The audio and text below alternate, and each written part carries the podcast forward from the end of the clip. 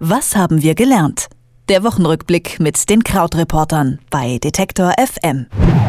Schmutzige Luft auf Deutschlands Straßen und personelle Überraschungen im Weißen Haus, das waren Themen, die in dieser Woche die Schlagzeilen dominiert haben. Das Bundesverfassungsgericht hat deutschen Städten erlaubt, Fahrverbote für Dieselautos auszusprechen und in den USA gibt es wieder Wirbel um Trumps Familie und seine Mitarbeiter im Fokus, äh, diesmal seinen Schwiegersohn und eine seiner engsten Vertrauten. Und noch eine erfreuliche Nachricht gibt es in dieser Woche bei der NFL, der National Football League, hat eine außergewöhnliche Quotenregelung Entwicklung zu mehr Diversität in den Führungsebenen geführt. Über diese Themen spreche ich natürlich mit Krautreporter Christian Fahrenbach in unserem Wochenrückblick. Hallo Christian. Hallo, wir kommen ohne Trump nicht aus, glaube ich. Ja, ja, leider. Ähm, lass uns doch mal trotzdem mit dem Diesel anfangen. Das Bundesverwaltungsgericht hält Fahrverbote grundsätzlich rechtlich für zulässig wenn sie das einzige effektive Mittel sind. Was bedeutet das denn genau? Wann wäre das der Fall? Na, also jetzt ist es eben tatsächlich so, dass das Gericht erstmal erlaubt hat, dass Städte und Gemeinden das machen dürfen. Es gibt ja noch so um die 70 Städte in Deutschland, wo die Abgaswerte zu hoch sind. Der Fall wurde exerziert an Stuttgart und Düsseldorf. Und jetzt ist es eben so, dass Städte generell Fahrverbote aussprechen dürfen für besonders schmutzige Diesel. Das betrifft also nur äh, Diesel, die schon eher etwas älter sind, die auch nur ich glaube, bis Euro-Abgasnorm 4 das erfüllen. Und ähm, bisher haben einfach zwei Städte angekündigt, das machen zu wollen. Da haben wir Hamburg, die wollen schon Ende März damit anfangen, aber auch nur auf zwei besonders stark befahrenen Straßen. Und eben Stuttgart, wegen der Kessellage ja sowieso sehr geplagt von Stickstoffdioxid und Abgasen und von Feinstaub. Und Stuttgart möchte Ende des Jahres aber in der gesamten Stadt loslegen. Wie geht es jetzt konkret weiter? Also es ist jetzt erstmal so, dass man auch da die Details besprechen muss. Also die Frage ist einfach, wie wird das überhaupt kontrolliert? Also die äh, Polizeigewerkschaft hat schon gesagt, wir haben da gar keine Kapazitäten für zu überprüfen, ob jetzt jeder die äh, Abgasnormen erfüllt. Also das ist äh, erstmal problematisch. Es ist dann immer noch die Frage, gibt es möglicherweise sowas wie eine blaue Plakette, an der man das schneller erkennen kann? Oder eben langfristig ist natürlich die Frage, wie kriegen wir es hin, dass mehr Autos auf der Straße sind, die eben aus sich selbst heraus diese Abgaswerte erfüllen beziehungsweise super langfristig einfach die Frage, wie kriegen wir es vielleicht hin, dass insgesamt weniger Autos auf den Straßen sind, damit die Luft in den Städten besser wird. Also das ist vielleicht so die Zusammenfassung dieser gesamten Debatte dieser Woche, dass sich das alles etwas wandelt von, was passiert jetzt konkret mit den Dieseln hin dazu, was heißt Autofahren überhaupt für uns als Gesellschaft, wie werden wir Mobilität künftig organisieren? Und auch was können Automobilunternehmen und Politik tun, stärker tun, um die Situation vor allen Dingen in den Städten zu verbessern verbessern. Was könnten die denn tun, um vielleicht auch den Schaden von den Autofahrern abzufedern? Naja, also es gibt ja äh, Überlegungen zum Beispiel zu sagen, okay, wir, wir bieten eine Prämie an oder wir erhöhen die Prämie für Menschen, die besonders saubere Autos kaufen. Und dann ist natürlich die Frage, zum Beispiel wird jetzt schon argumentiert, dass es natürlich viele Lieferfahrzeuge betrifft, viele Handwerker. Und da ist dann die Frage, über die jetzt schon diskutiert wird, welche Sonderregelungen es dann geben kann in den Städten, in denen es Fahrverbote gibt. Lass uns mal einen Blick in die Vereinigten Staaten werfen, wo du ja auch dich aufhältst. Jared Kushner, äh, Trumps Schwiegersohn und Berater, darf streng geheime Informationen nicht mehr einsehen, bis die Sicherheitsüberprüfung des FBI abgeschlossen ist. Offenbar geht es da um Kushners Beziehung ins Ausland, oder? Richtig. Also es war wieder eine sehr bunte Woche äh, für Donald Trump und das Weiße Haus, denn ja, es gab eigentlich gleich drei Stränge, die oder vielleicht sogar vier, fünf, man weiß es ja immer nicht so genau, wenn man dann anfängt zu zählen, die äh, hier für Schlagzeilen gesorgt haben. Und Jared Kushner sicherlich sehr sehr wichtig. Der hat ja sowieso so ein bisschen eine fragwürdige Rolle, weil er ja natürlich nie in irgendein Amt gewählt wurde, ist aber gleichzeitig von Trump als eben Ehemann von seiner Tochter Ivanka mit vielen Aufgaben betraut worden. Also so die Kleinigkeit wie Frieden in Nahost zu bringen, aber eben auch so den Kampf gegen die Drogen in den USA aufnehmen, insgesamt die Verwaltung verschlanken und so. Also auch alles so Themen, die einfach so hingeworfen sind, wo auch gar nicht klar ist, wie sehe denn Erfolg aus. Aber er ist natürlich ein super Verhandler laut Trump und so weiter und so fort. Egal. Jetzt konkret, diese Woche ging es eben darum, dass diese Sicherheitsstufe, diese Top-Secret-Sicherheitsstufe, wo er bisher eben eine vorläufige Clearance für hatte, also eine vorläufige Erlaubnis, Dokumente auf dieser Top-Secret-Sicherheitsstufe einzusehen, die wurde runtergestuft, dass er nur noch Secret bekommt.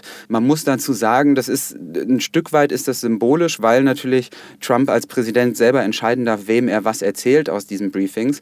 Aber auf der anderen Seite ist es eben einfach ein Zeichen, dass da ja also, dass es da Stellen gibt, die der Meinung sind, dass es bei Kushner nicht ganz koscher zugeht. Und so wie du gesagt hast, es geht da eben um internationale internationale Geschäfte von ihm. Er kommt aus einer Familie, die viele Immobilien hat, hier ein großes Immobilienunternehmen ist. Es gibt unter anderem einen sehr, sehr großen Wolkenkratzer hier in New York, bei dem hohe Werte abgeschrieben werden mussten und bei dem Trump und Kushner sich darum bemüht haben, dass es eben neue Finanzierung, neue Geldgeber für dieses Bauprojekt gibt.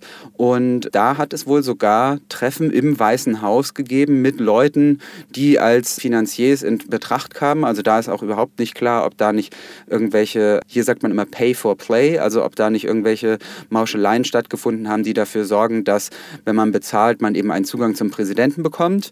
Und letzter Strang mit Kushner ist, dass die Washington Post berichtet hat, dass es in mindestens vier Ländern Diskussionen darüber gab, wie man eben Jared Kushner wegen dieser im Problem steckenden Firma unter Druck setzen kann, also sprich erpressen kann. Ja, wow, ganz schön, ganz schön viel. Und dann gab es noch eine weitere Personale, die wichtig wurde diese Woche. Trumps Kommunikationschefin Hope Hicks hat ihr Amt niedergelegt, nur einen Tag nach ihrer Anhörung vor dem Russland-Ausschuss. Die galt ja eigentlich als langjährige Vertraute von ihm. Richtig, und also auch eine ganz komische Geschichte eigentlich, ist ja sehr, sehr jung, 29, früheres Model, aber eben wirklich eine, abgesehen von der Familie, der ganz, ganz wenigen, die von Anfang an äh, dabei gewesen sind. Und auch also noch vor der Bekanntgabe der Kandidatur.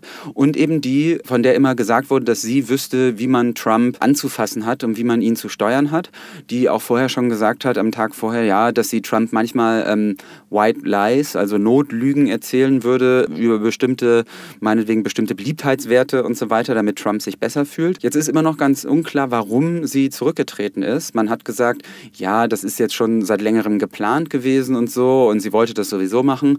Aber da stellt sich natürlich die Frage, wenn das schon seit Monaten von langer Hand geplant worden ist, wieso da nicht sofort auch eine Nachfolge äh, präsentiert wurde. Also auch da wieder so ganz schlüssig ist das alles nicht. Da fliegen ganz schön viele Leute von ihren Posten, oder? Unter diesem Präsidenten.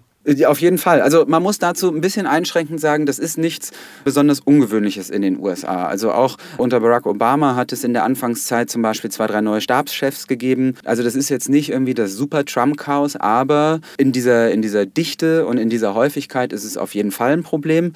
Und ebenso, wie ich eben schon angedeutet habe, auch ein bisschen problematisch, weil die Familie von ihm eben auf so viele Posten gehoben wurde. Diese Woche war ja auch Ivanka Trump Vertreterin der USA in Südkorea und hat da über den Nordkorea Nordkorea-Konflikt gesprochen, ohne dass sie je eine diplomatische Ausbildung äh, bekommen hätte oder eine fundiertere. Also da, man hat gleichzeitig eben dieses Problem, dass sehr, sehr viele von den Leuten, die auf die Stellen besetzt sind, keine Lust mehr drauf haben, da verschwinden. Wir sehen das auch ganz stark im diplomatischen Bereich, also bei den Botschaftern in ganz vielen Ländern.